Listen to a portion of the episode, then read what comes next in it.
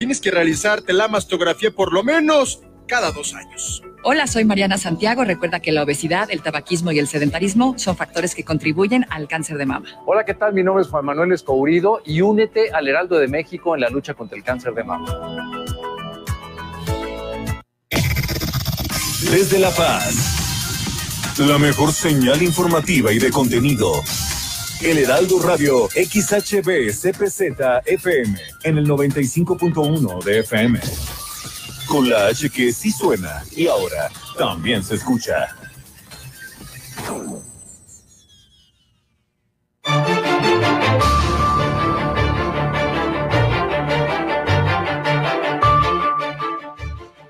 Son las 2 de la tarde, 2 de la tarde con un minuto. Bienvenidos al Heraldo Radio. Este jueves 15 de octubre, estos son nuestros titulares.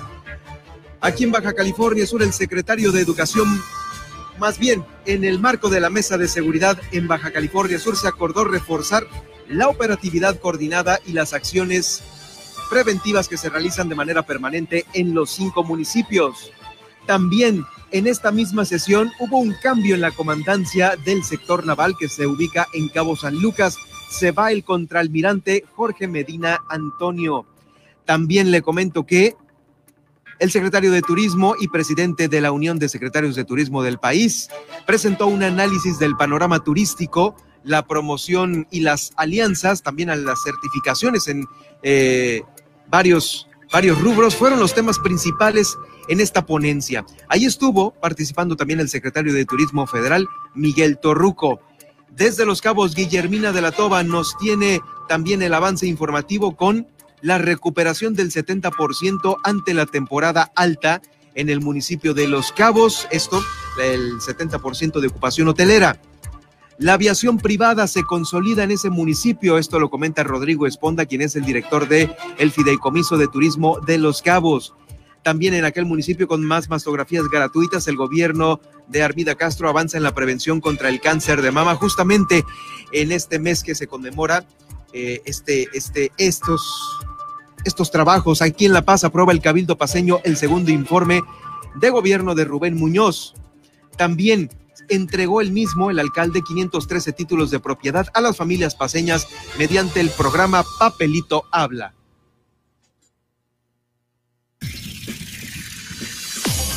Ahora, Heraldo Noticias La Paz, las noticias más relevantes generadas al momento por el 95.1 de FM, El Heraldo Radio, donde la H suena y ahora también se escucha. Con el prestigio informativo de Heraldo Media Group. Conduce Germán Medrano.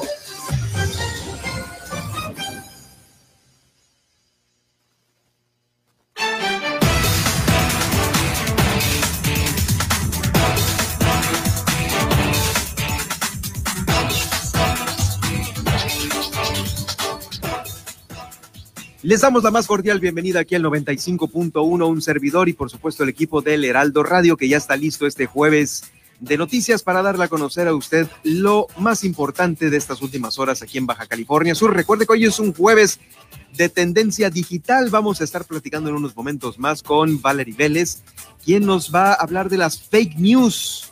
¿Usted se cree todo lo que dicen en la red? ¿Cómo van a funcionar también las campañas políticas frente a las redes sociales. Bueno, con esto vamos a eh, platicar con Valerie Vélez en las tendencias y el mundo digital. Oiga, ¿cómo le cayó esta noticia de estos quesos prohibidos por Profeco en todo el país?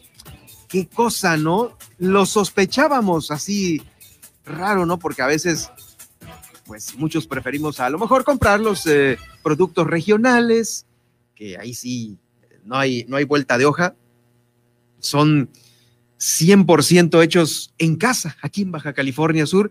Y cuando hay alguna prisa o estamos acostumbrados a comprar las, las marcas regulares, pues vamos al supermercado y ahí agarramos eh, las que ya están empaquetadas. ¿Cuáles son estos quesos prohibidos y que se distribuyen también aquí en Baja California Sur? Pues bueno, le platico la historia, si es que usted no está tan eh, empapado de esto. El 13 de octubre, la Secretaría de Economía y también la Procuraduría Federal del Consumidor prohibieron la comercialización de yogurt y quesos, varias marcas por incumplir con lo establecido en las normas oficiales. eh, pues se ha realizado este tipo de venta en perjuicio de la población, así lo dijeron en un comunicado. En total, las dependencias prohibieron 23 marcas de queso y dos de yogurt, con veas a las disposiciones en la Ley de Infraestructura de la Calidad que entró en vigor el primero de julio pasado. Bueno, pues ponga atención. ¿Usted ha comprado Danone Venegastro, que según se vende como yogur natural? Pues no, está prohibido porque no es lo que dicen, no es lo que dicen ser. Tampoco el Danone natural, yogur para beber natural, eh, está prohibido en su venta. Fueron dos yogurts que son propios de esta marca, Danone. Los demás la libraron, pero con los quesos ahí sí, ahí es otro el cantar. Mire, eh, los primeros que mencionan aquí es el queso Food Panela, que es una mentira lo que están vendiendo, según, según las autoridades, que yo sí se las creo, ¿eh? El queso Food, también el de rebanadas cuadradas, ese también. Food Cuida-T, Food Cuídate Más, ese es un queso manchego rebanado también. Está el queso tipo manchego de Nochebuena. Si usted va a Urrera, para los que están allá por Camino Real, pues también el queso es una imitación de tipo manchego para molletes. Ese también está prohibido. El queso de la marca Burr, tipo, tipo americano, que es como el queso amarillo, pues. El Selecto Brand eh, Singles de manchego, es de la marca Selecto de Chedraui. La cremería Covadonga, que en su presentación de queso tipo manchego también está prohibido. La Premier Plus, Premier Plus Cuadritos, pues yo no lo he visto, a lo mejor usted sí. Es una imitación de tipo queso manchego a granel. El queso Frankly, versión manchego. El Galvani, es una mezcla de quesos rayados, frescos y maduros. El Galvani. Y bueno, aquí hay otro que seguramente usted consume. El queso Lala tipo manchego deslactosado y rebanado. Se está comiendo una mentira. El parral, el queso Filadelfia, eh, según el reducido en grasa, el queso fundido tipo americano también de Filadelfia, eh, está prohibido. El queso Los Portales manchego, el queso panela de Swan, está prohibido. El queso premium de, eh, de Swan, en su versión de manchego también. El Walter, el Caperucita, versión manchego, versión deslactosado y reducido en grasa. También en su versión de lactosa reducido en grasa. El queso Sargento, que ese es de los caros. Yo pensé que pues sí estaba vendiéndose como queso así chido, pero pues no. Es el queso parmesano rayado. Hemos vivido una mentira, Dios mío. Y el precisísimo, ese sí se ve chafísimo.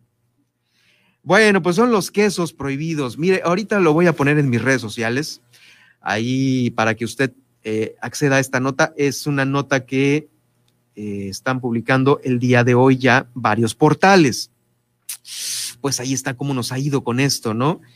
Pues no nos queda de otra más que consumir lo local. Ese señor que pues a lo mejor se pone ahí vendiendo queso en su pickup, que son productores aquí locales, pues ahí está la respuesta. Aparte de que contribuimos a, reactivar el mercado local, pues nos estamos comiendo algo que en realidad pues sí es lo que nos están vendiendo. Esto a comparación de las grandes marcas. Y bueno, yo no sé qué opine usted, pero esta acción fue criticada por algunos que están más metidos en la economía, en los mercados y cómo, y a la reactivación. Pues sí, pero también nosotros que nos vamos a meter, ¿no? ¿Qué nos vamos a comer?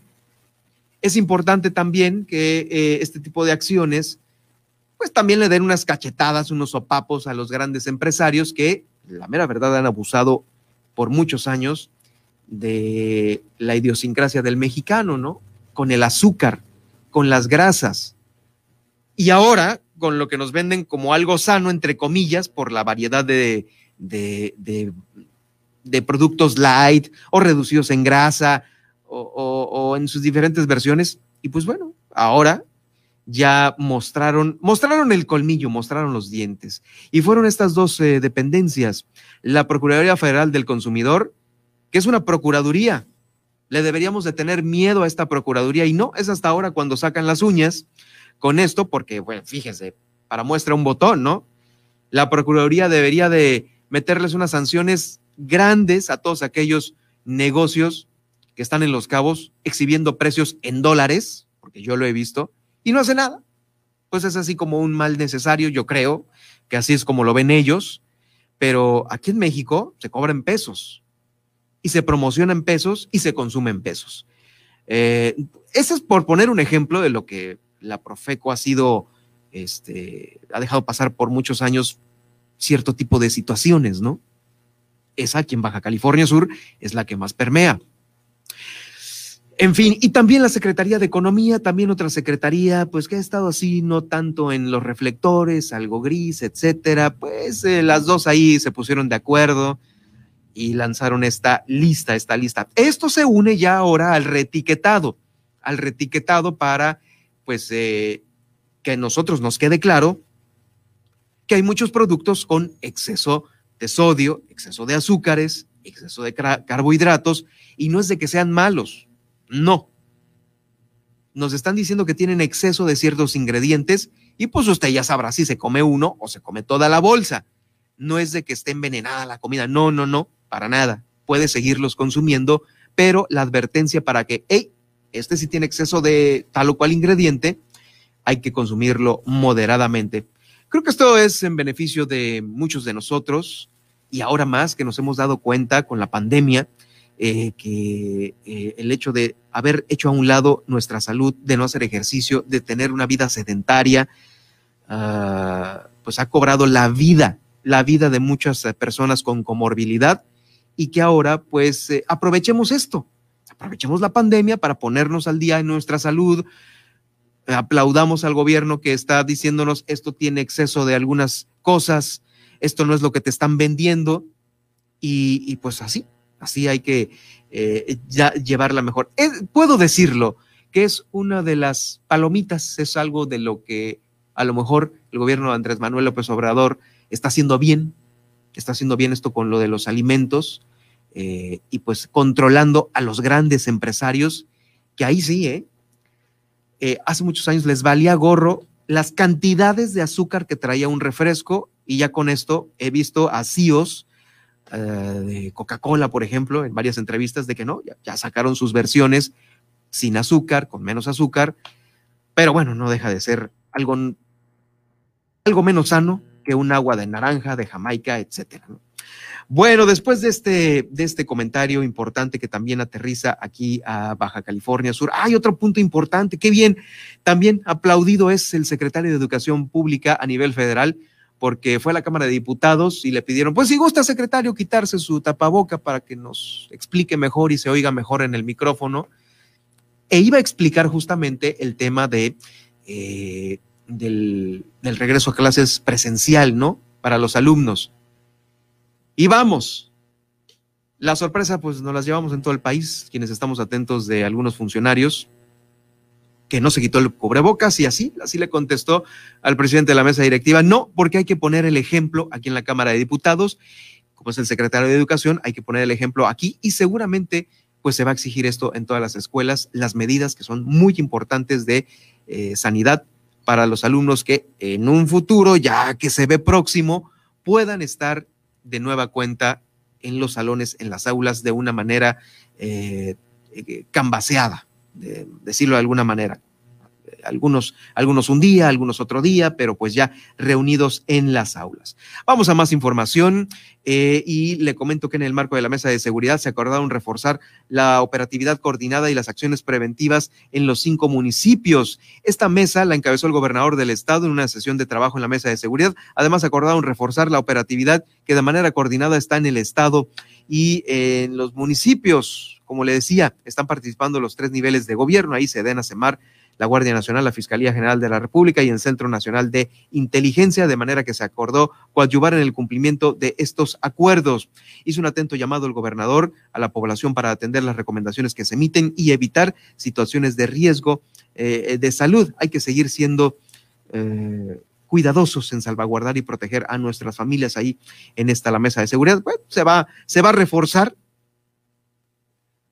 la mesa de seguridad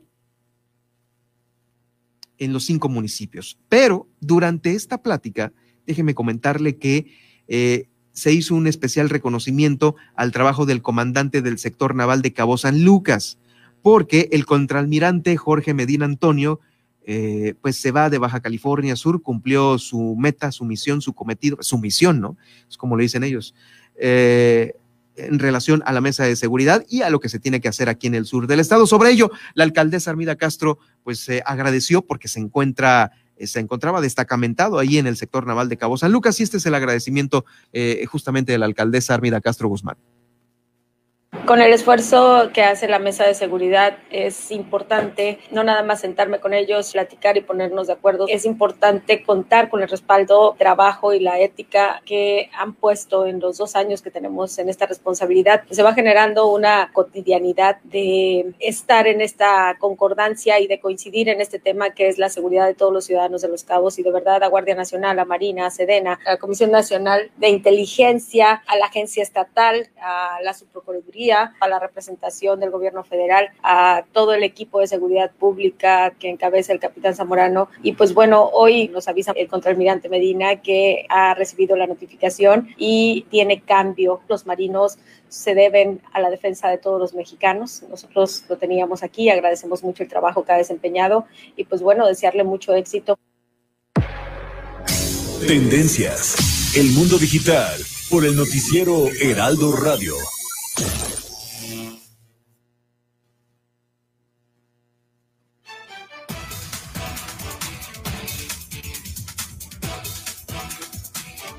Ya estamos de vuelta, ya estamos de vuelta y bueno, saludamos con el gusto de siempre, como todos los jueves, a Valerie Vélez en esta La Tendencia y el Mundo Digital. Valerie, ¿cómo estás? Ahí está otra vez, adelante. Muy buenas tardes, Germán. Qué gusto estar aquí con ustedes y compartiendo un jueves más con tendencias que está muy interesante este día. Cada vez se pone más interesante, eh, pues, eh, todo el contexto que estamos viviendo. Traes ahí el tema de las fake news. Sí, he sido víctima. ¿Tú has sido víctima? Ah, sí, claro. Yo creo que nadie puede decir que no ha caído porque hay de distintas dimensiones. Digamos que las fake news inocentes, la del vecino, y hay otras que tienen un interés muy particular, sobre todo en las campañas políticas. En las campañas, sí, fíjate que ha habido un bombardeo, un bombardeo de mucha información de, pues estas, las noticias falsas, ¿no? Que se enferman, bueno, en la salud ¿Qué te tomas para el, para el coronavirus? ¿Qué te inyectas? ¿Qué, qué cosa vas a hacer para que no te dé? Eh, justamente ese es uno de los ejemplos más palpables ahorita, pero también como se viene el tiempo de campañas, vemos que, por ejemplo, en Estados Unidos ya ha habido algunas, ¿no? Que se han soltado, en México hemos tenido en nuestras propias campañas y en la política en general algunas otras. Y es la parte de entender la trascendencia que tienen las redes sociales, las herramientas, todo lo que es el trabajo en las redes sociales tiene mucho que ver en nuestro día a día. No estamos hablando nada más de, Facebook, está también Twitter, eh, los WhatsApp, que corren de una manera asombrosa. Antes estábamos acostumbrados que las noticias tenían tiempos, tenían horarios en los que tú tenías oportunidad de un día a otro verificar la información. Como lo comentábamos la semana pasada, esto ya no sucede. Tienes información instantánea que para bien o para mal puede presentarse de manera correcta, que puede ser muy bueno y muy útil, pero también muchas veces es información este, falsa y lo hemos vivido aquí en La Paz. No sé si recuerdas, el año pasado como cinco veces estaba una camioneta blanca frente a una escuela en una esquina que iba a secuestrar a niños. Y obviamente todos tenemos instinto de proteger a nuestras familias y esta información corre, pero cuando empezamos a revisar la información nos damos cuenta que es una información falsa. ¿Por qué? Porque si lo pegas hacia, por ejemplo, un ejemplo muy fácil para solucionar esto es cuando te recibes un WhatsApp, un mensaje o lo ves en Facebook, lo copias, lo tenemos una herramienta asombrosa que es Google le lo pegas ahí y te salen los resultados y de repente es una noticia de Tabasco, de Michoacán, de España, de Uruguay, de donde tú quieras que tienes circulando. Entonces, sí tenemos que ser mucho más cuidadosos porque podemos generar alerta y alarma en la comunidad y esto es sumamente riesgoso porque ha sucedido y lo vimos en algunos estados que lincharon a personas por creer que estaban cometiendo delitos por una fake news. Por una fake news que había circulado por WhatsApp. Entonces, sí tiene sus líneas obscuras esta información. Sí, y lamentable. ¿Quiénes son los que más caen? Todos, todos caemos, todos caemos porque eh, no estamos preparados o no nos hemos eh, informado o aprendido desde jóvenes o desde niños a cómo necesitamos depurar esta información. Lo platicamos la semana pasada, que hay un proceso en que la información de un año para otro es como si fueran 10 años que pasaron en generaciones anteriores. Entonces, esto, ¿qué pasa? Que no tienes los elementos para tener la capacidad de estar filtrando la información, de revisarla, de evaluarla, porque no hay este proceso. Entonces todos podemos y tiempo caer. te parece que tampoco, ¿no? Y O sea, tiempo ay, déjame tampoco. ponerla en Google a ver si es cierto o no sé qué. Híjoles, no, a veces te gana el rollo y copy y lo, paste. co- y lo compartes pa' y, todo y- mundo. y review y compartes y like y demás, ya hasta después te empiezas a dar cuenta que esta información es falsa.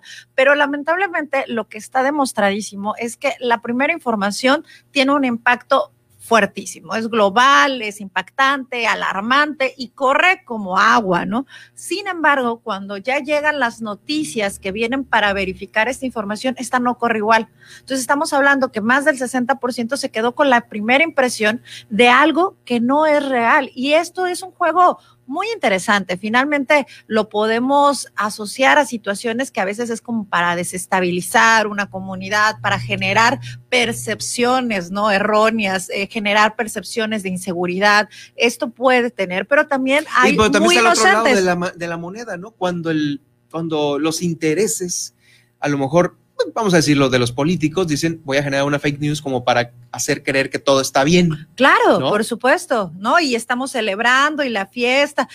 Esto tiene un manejo muy, muy finito que es bien difícil como ciudadanos que podamos darnos cuenta y nos pasa a diario. De hecho, hay, muy, hay unas muy inocentes, ¿no? Las cadenas del amigo, del vecino, de, del tío, de la tía, donde son cadenas, digamos, que no perjudican, generan ruido.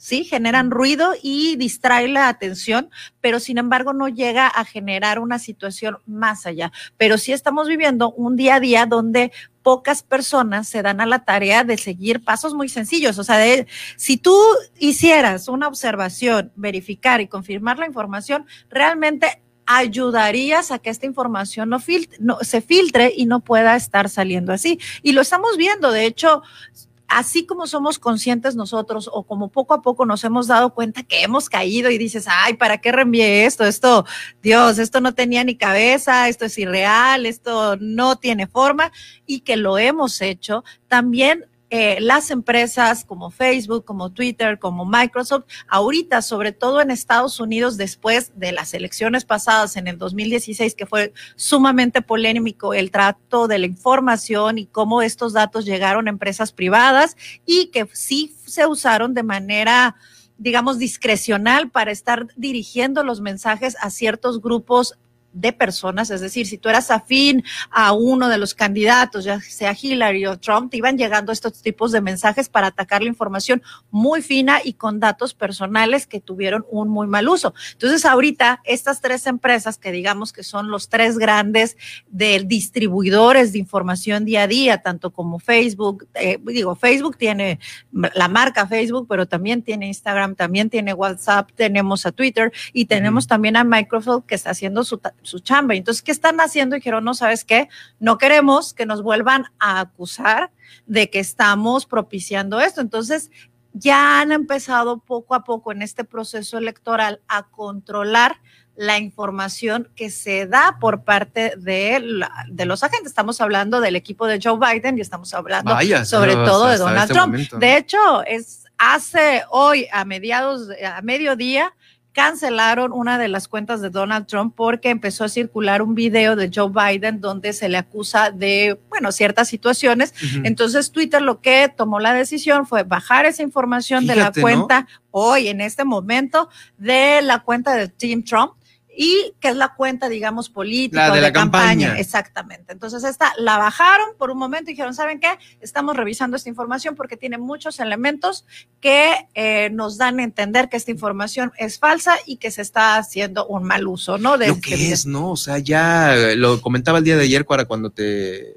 estaba saludando para tu sección del día de hoy, eh, que ya las compañías de ese futuro que veíamos en las películas controladoras de robots y de cosas así, pues ahorita ya empiezan con esto por lo pronto a controlar pues ya no a cualquier ciudadano, al presidente de los Estados Unidos. Al presidente de los Estados Unidos, que es un buen cliente de Twitter y de Facebook, es su cliente porque además le gusta. Él es muy consciente del poder que tienen las redes sociales. De hecho, lo vimos en las elecciones, mientras que Hillary eh, invirtió 30 millones de dólares, Donald mm, Trump invirtió 70 millones de dólares. Entonces, desde esa perspectiva, él se da cuenta el poder que tienen las redes sociales y cómo se manipula y se maneje. Ya lo habíamos platicado la semana pasada. Eh, hay un manejo real de estos datos que filtramos a las redes sociales y en, hay un manejo real. Exactamente. Y entonces ese manejo real se traduce en este momento, pues, eh, un ejemplo que tenemos y que va a ser el preámbulo de las elecciones en México. Vamos a ver, yo creo que las mismas eh, empresas están tratando de ir checando estas herramientas.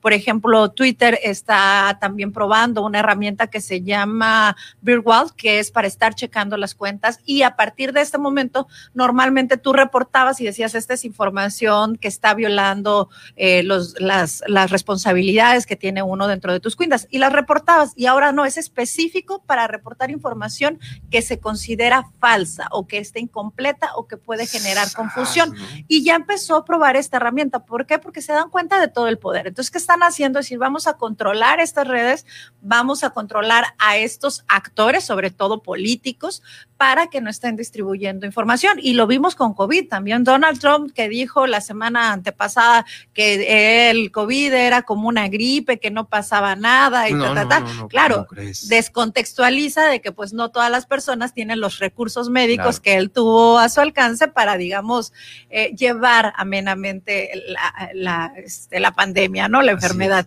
Sin embargo, en ese sacar de contexto la información, pues Facebook y Twitter que dijeron, a ver, Facebook lo bajó, lo tumbó, dijo esto es falso, no es cierto, los números no, no van dirigidos a esta información y Twitter les presentó una alerta y te presenta una alerta de que esta información contiene información potencialmente falsa. Ahí está. Ahí está. Bueno, pues entonces hay que, la moraleja de esto es rechecar y rechecar y reconfirmar, ¿no? Sí, ser un poquito más conscientes de que no todo lo que llega a nuestras manos es verdad hay que tener, porque hasta el doctor, el médico, el amigo, el que tenga más grados de estudio, en algún momento ha compartido una fake news. Entonces, ¿qué podemos ayudar por estas noticias falsas? Pues no replicándolas. Cuando recibimos esta información, hacer un alto, cortar la cadena de la desinformación y revisarla. Si nos damos cuenta que esta información es falsa, pues no la compartas, ¿no? Ya, ahora sí, que ya está en tu conciencia que le estés compartiendo, porque si puedes generar, pues muchas situaciones, decimos de salud, en este caso con la pandemia, mucha desinformación, pero también podemos generar situaciones de violencia o simplemente eh, compartir información que puede afectar a otras personas y que no es necesario, ¿no? Valerie Vélez, gracias por estar este jueves con nosotros y de, más interesante. Lo invito para que eh, escuche a Valerie en, este, en esta su sección. Vamos a, a poner el podcast ahí en las redes sociales Sí, ya lo compartimos, arroba Valery Vélez, por ahí vamos a estar compartiendo la información de aquí de Germán y también precisamente vamos a compartir este bloqueo que acaban de hacer temporal a la cuenta de Donald Trump, para que vean que ni, no importa que seas presidente de Estados Unidos, si dices una información incorrecta. ¿Qué nos espera Las redes sociales están empezando a tomar precisamente por ese impacto y por ese eco, están tomando ya bien medidas para controlar. Controlar, así es, el control, ¿no? El control que se viene. Gracias, Valeria, nos vemos el próximo jueves. Muchas gracias, Germán. Vamos a una pausa y regreso con más información. Heraldo Noticias La Paz, 95.1 de FM.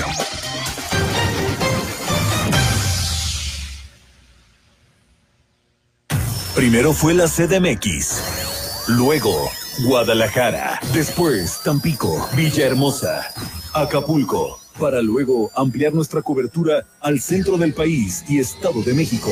Desde el 2020, para consolidar nuestra presencia nacional, arribamos a Monterrey, Tijuana, Brownsville, McAllen, La Laguna, Colima, Hermosillo y Nayarit.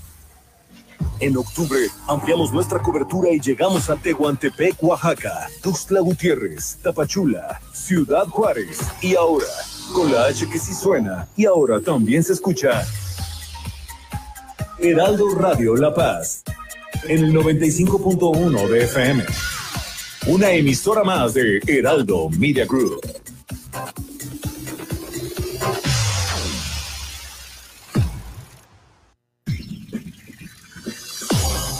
En el 95.1 de FM, Heraldo Noticias La Paz.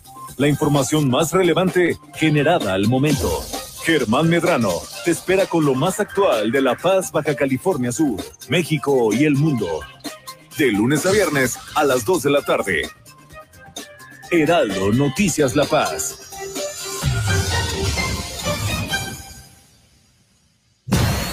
Heraldo Radio La Paz. Con la H que sí suena y ahora también se escucha.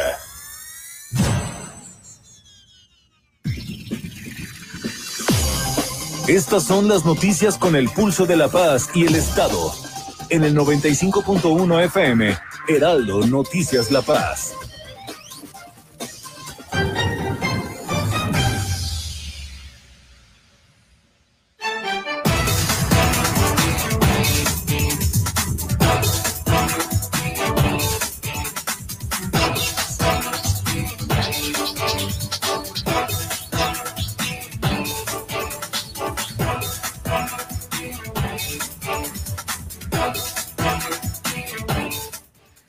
Dos de la tarde con 31 minutos, dos con 31. Gracias por continuar con nosotros. Les recuerdo mis redes sociales a través de arroba Germán Medrano. Esto en Twitter. Podemos tener este contacto más directo con la información. Ahí mándeme sus comentarios del día de hoy. Eh, cayó en lo de los quesos, cayó en una fake news. Es el contenido del programa del día de hoy. Y por supuesto, eh, por supuesto, saludos a todos aquellos los que nos sintonizan día a día a través del 95.1, transmitiendo desde La Paz, Baja California Sur con estos poderosos 25 mil watts de potencia. Saludos hasta Todos Santos y el Pescadero, el Sargento y la Ventana, donde nos escuchamos, por supuesto, a través de esta señal. Vamos a continuar con más información. Fíjese, con el propósito de dar a conocer el panorama y la situación que guarda el sector turístico aquí en el país, el secretario de Turismo, Luis Araiza, presidente de la Unión de Secretarios de Turismo, también eh, sostuvo una reunión con miembros de la asociación y el secretario de Turismo Federal, Miguel Torruco. Ahí presentaron un estudio sobre el comportamiento de la industria durante el primer semestre del 2020, que seguramente está por los suelos, este, este análisis, por la pandemia, no por otra cosa. Y bueno, Araiza López, el secretario de Turismo, habló sobre el impacto que ha tenido la pandemia en el Producto Interno Bruto que eh, se genera en esta industria en todo el país, así como sus efectos en materia de empleo, ocupación hotelera, conectividad aérea, afluencia nacional turística y la internacional, por supuesto, también, así como un análisis de los mercados extranjeros. Eh, puso de nuevo en la mesa este plan maestro que presentó al inicio de su gestión y en el cual se plantean líneas de acción importantes como lo es la promoción. O sea, esto se está haciendo ya más, cada vez más fuerte para, para salir, para salir a una reactivación económica de la mejor manera posible. Uno es la promoción. Dos, la mejora en la percepción de México como destino, la creación de alianzas estratégicas y la representación ante autoridades federales y el poder legislativo como medidas como para coadyuvar en la recuperación del sector.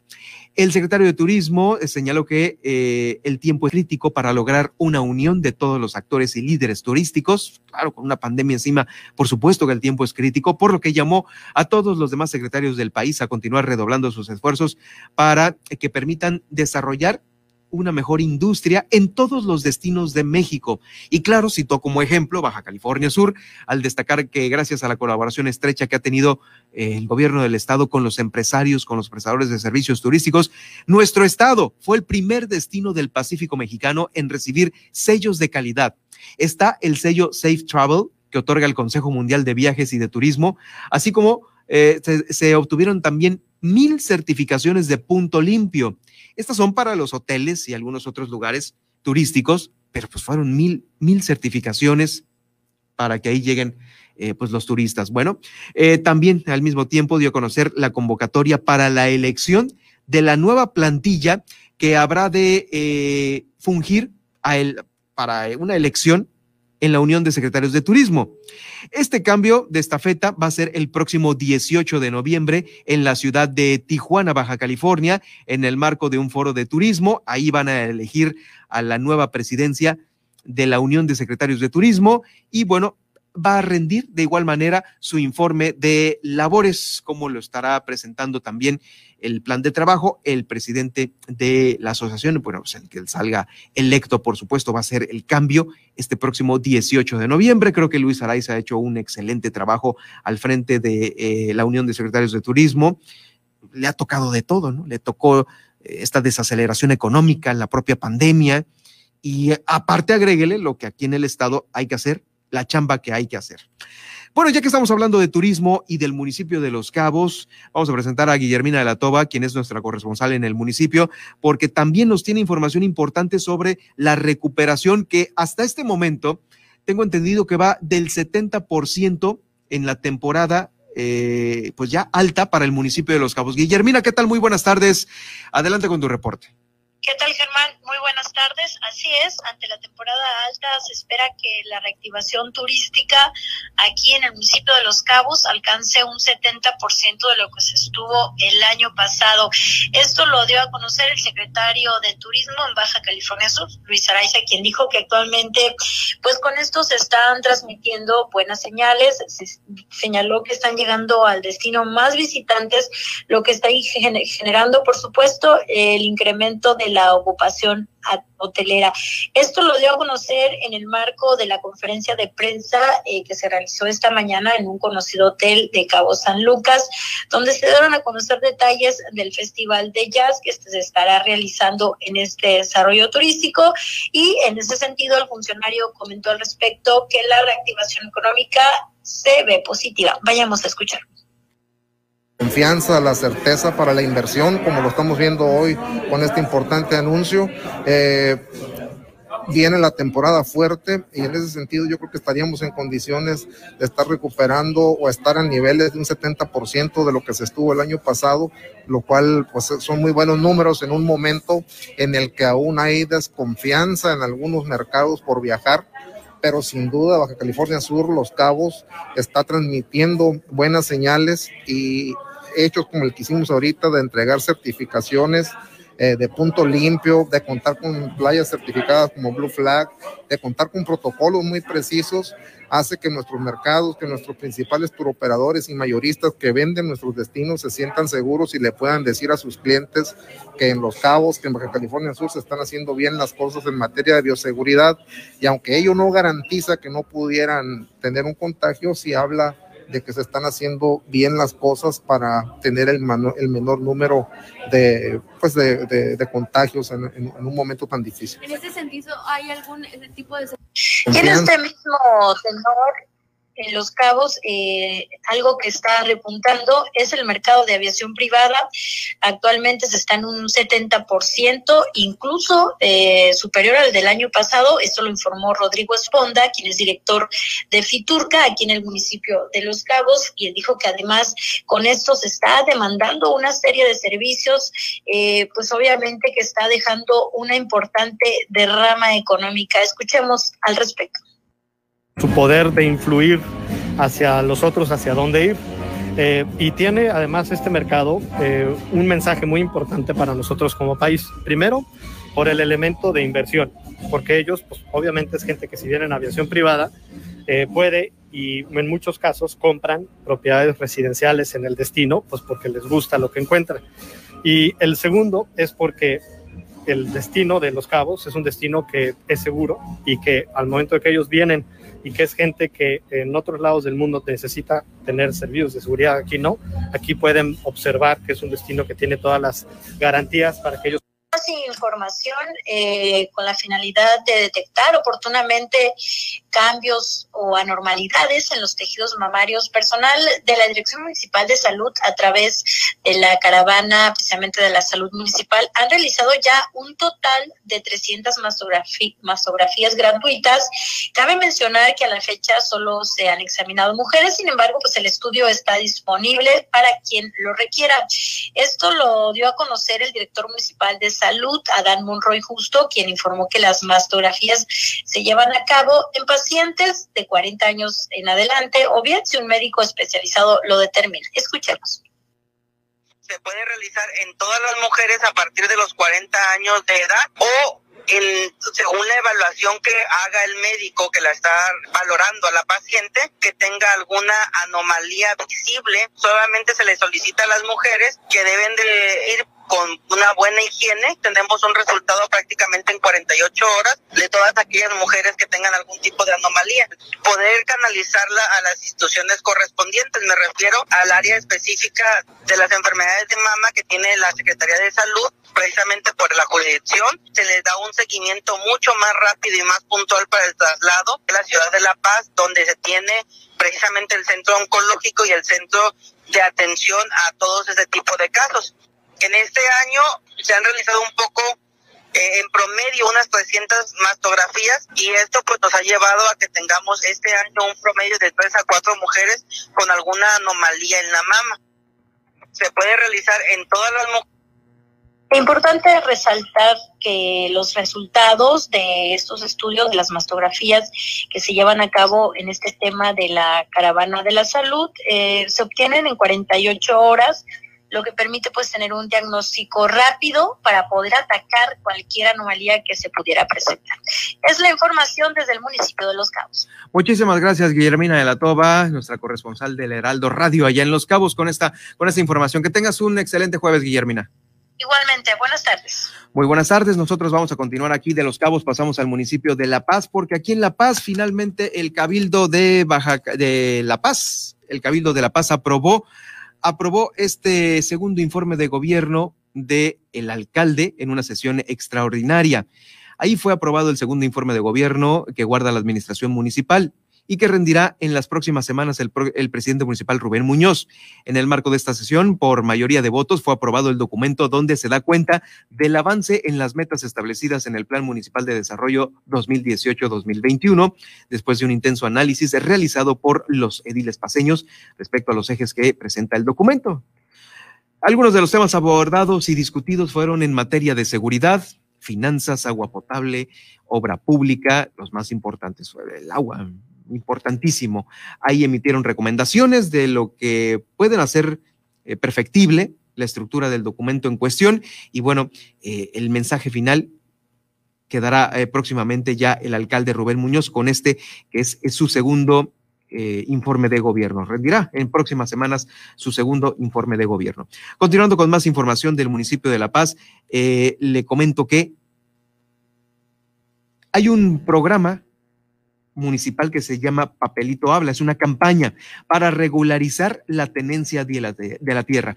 Mira que esto es muy, algo muy importante porque a veces el, uh, el, fraude, el fraude es uno de los eh, principales delitos que se aplican a mucha gente que ignora en dónde está comprando y se quedan a veces sin, sin, un, sin un predio y más aún con todo el capital que a lo mejor ahorraron durante su vida se lo lleva un ampón, alguien que les vio la cara.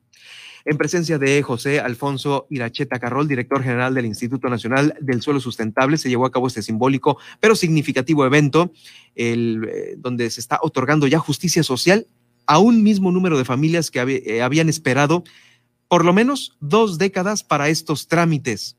Son 513 títulos de propiedad a familias paseñas mediante el programa Papelito Habla. Lo escuchamos a continuación.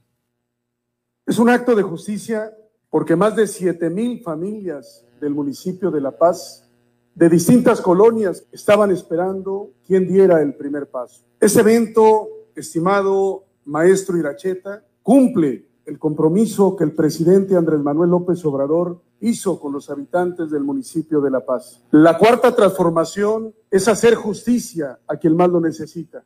Vamos a cambiar para siempre la historia de esas más de 500 familias con este acto de profundo compromiso social. El programa comprende darle certeza jurídica y por eso lo denominamos papelito habla, porque solamente cuando se tiene un título de propiedad es cuando se puede generar un reconocimiento patrimonial para que los padres puedan heredar a los hijos y para que las familias tengan certeza de la inversión que están haciendo en el suelo que les ha sido otorgado. Ese día, con la entrega de estos 513 títulos, cumplimos además la tarea que el presidente hizo suya de que las políticas públicas de la cuarta transformación también tengan que ver con la equidad de género. Fíjese que este programa va a ampliarse a otras colonias. Eh, en esta ocasión les tocó a algunas familias de estas colonias eh, pero se va a ampliar con condiciones similares respecto a la necesidad de esta certeza jurídica sobre la tenencia de la tierra.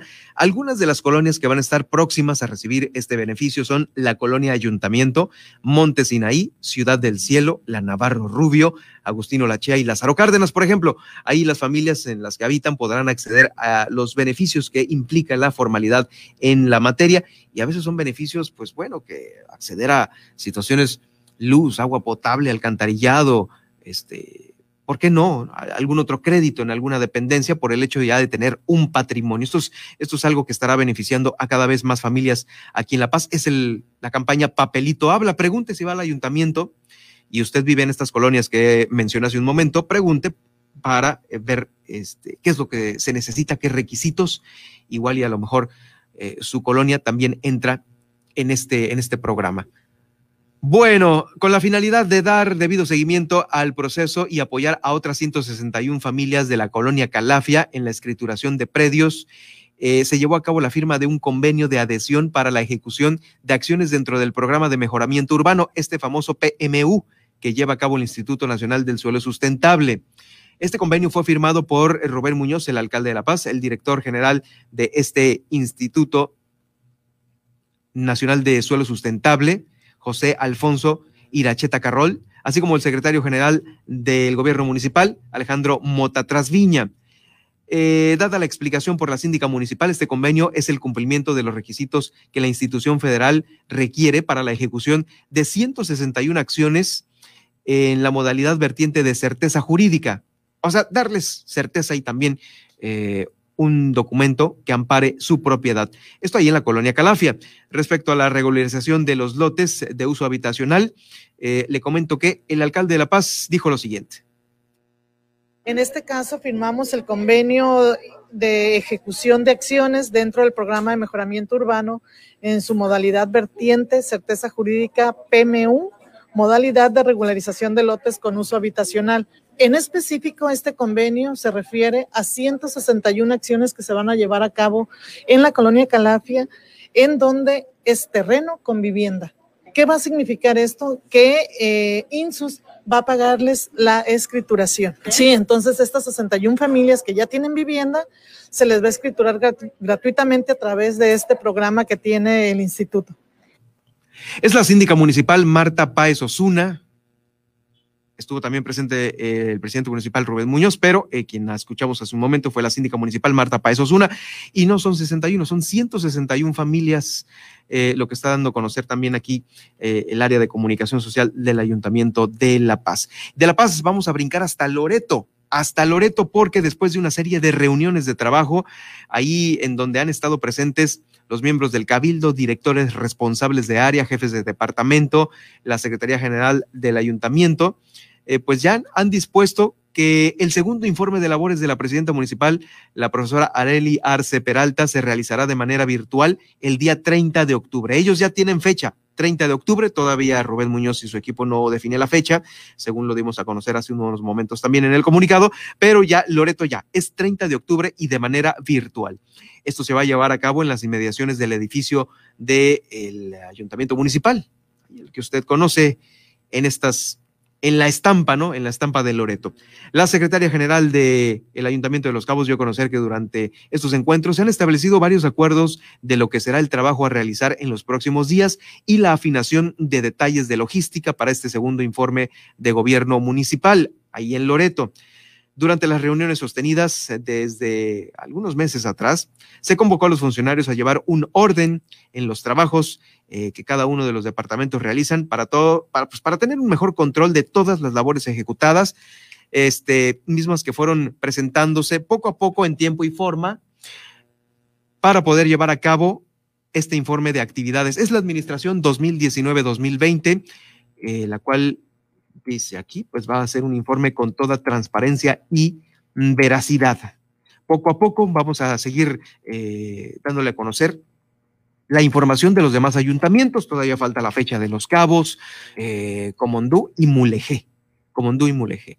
Ya lo han anunciado La Paz y Loreto, entonces, pues bueno, va a ser eh, todo este desfile de eh, autoridades municipales, antes, antes del informe del gobernador también que es eh, otro de los importantes en el estado. Bueno, eh, vamos a continuar con más información.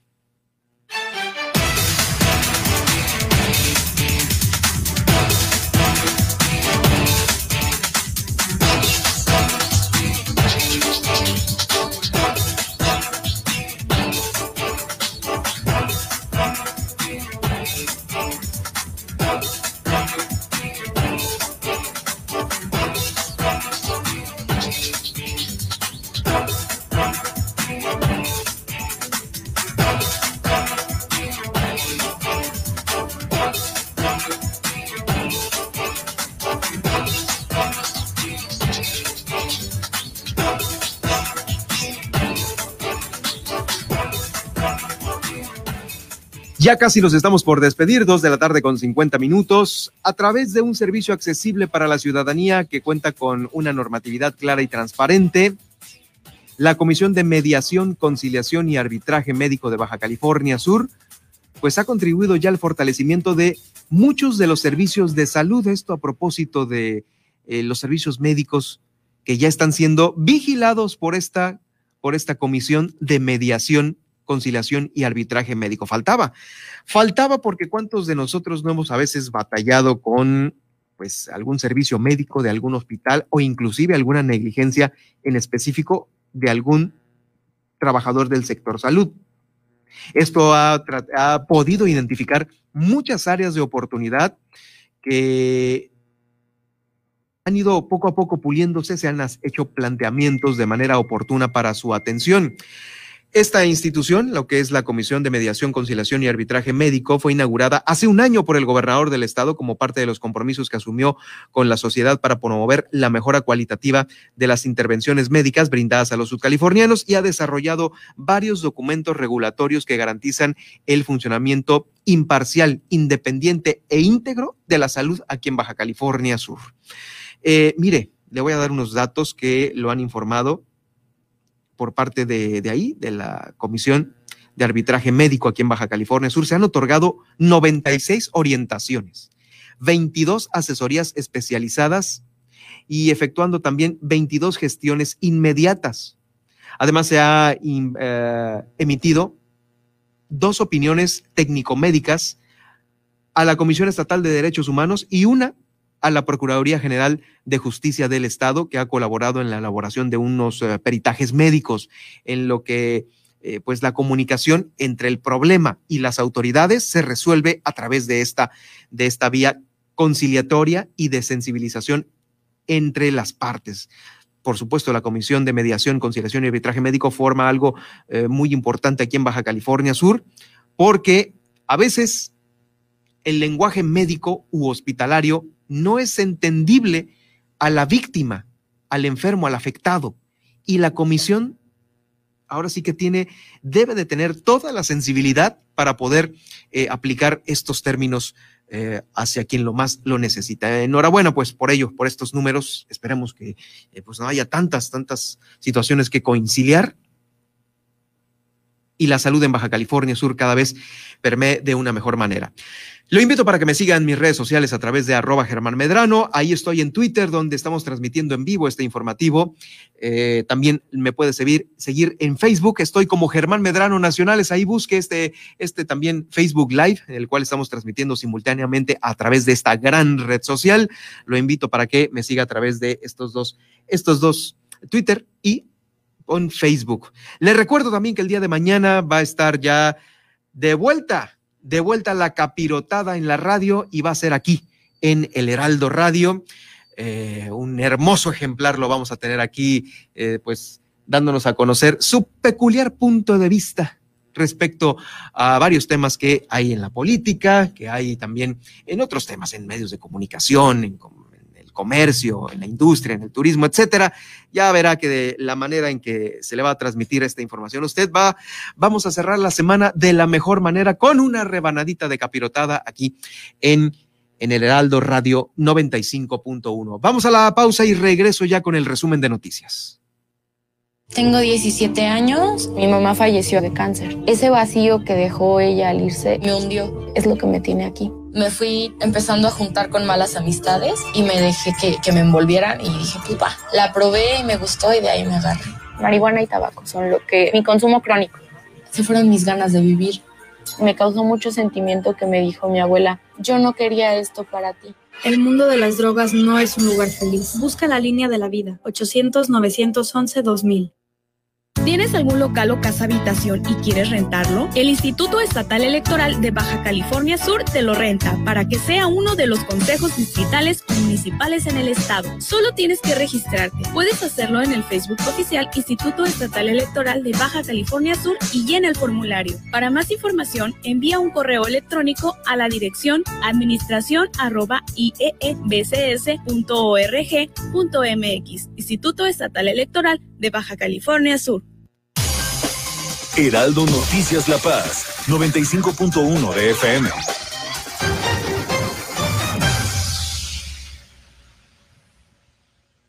Primero fue la CDMX, luego Guadalajara, después Tampico, Villahermosa, Acapulco, para luego ampliar nuestra cobertura al centro del país y Estado de México.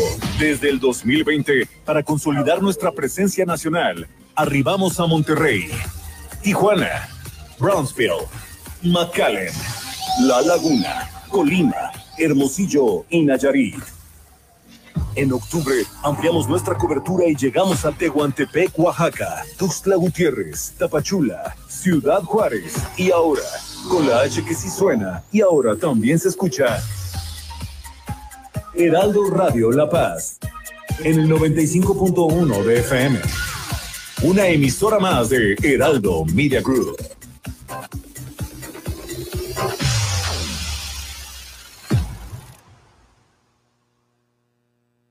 Heraldo Radio La Paz, 95.1 FM.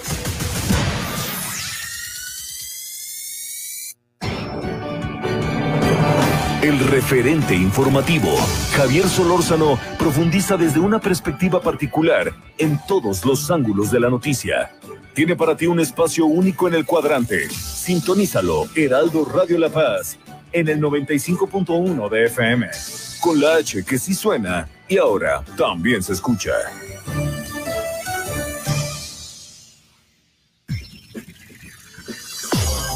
Estas son las noticias con el pulso de la paz y el Estado.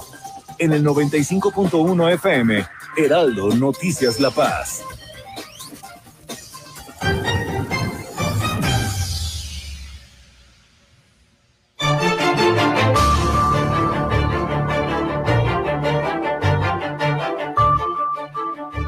También en Baja California Sur, los quesos prohibidos deberán de salir de los supermercados, no estar a la venta. Esta es una decisión por parte de la Secretaría de Economía y la Profeco. La lista completa en mis redes sociales en arroba Germán Medrano y en Germán Medrano Nacionales a través de esta nota que le presenta El Heraldo de México. También en el marco de la más reciente sesión de la Mesa de Seguridad aquí en Baja California Sur, se acordó reforzar la operatividad coordinada y las asociaciones y las acciones preventivas que realizan de manera permanente en los cinco municipios. Hay cambio en la comandancia del sector naval de Cabo San Lucas, se va el contraalmirante Jorge Medina Antonio. También el titular de Turismo y presidente de la Unión de Secretarios de Turismo presentó un análisis del panorama turístico eh, de todo el país. La promoción, las alianzas y las certificaciones son los principales temas. Dicha reunión contó con la participación del secretario de Turismo Federal. También Los Cabos espera una recuperación del 70% en esta temporada alta. Rodrigo Esponda, el director del Fideicomiso de Turismo de Los Cabos, dice que la aviación privada se está consolidando en el sur de la península. Más mastografías gratuitas imparte el gobierno de Los Cabos que avanza en la prevención del cáncer de mama. El Cabildo de La Paz aprobó el segundo informe de gobierno de Rubén Muñoz. Y también se entregaron 500 títulos de propiedad a familias paseñas mediante el programa Papelito Habla. Nos vemos mañana a las 2 de la tarde aquí en el Heraldo Radio La Paz. Soy Germán Medrano, que tenga una excelente tarde de jueves.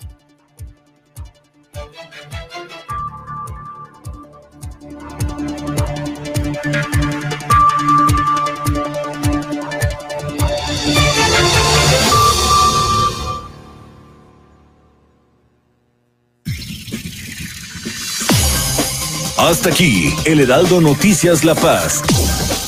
Germán Medrano los espera de lunes a viernes en el 95.1 de FM. Con las noticias que trascienden en La Paz y el estado de Baja California Sur. Con el prestigio informativo de Heraldo Media Group.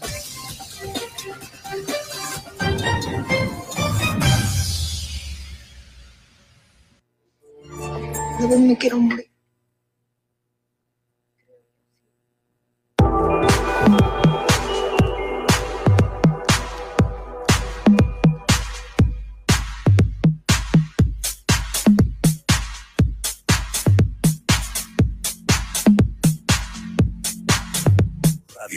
HCL se comparte, se ve y ahora también se escucha.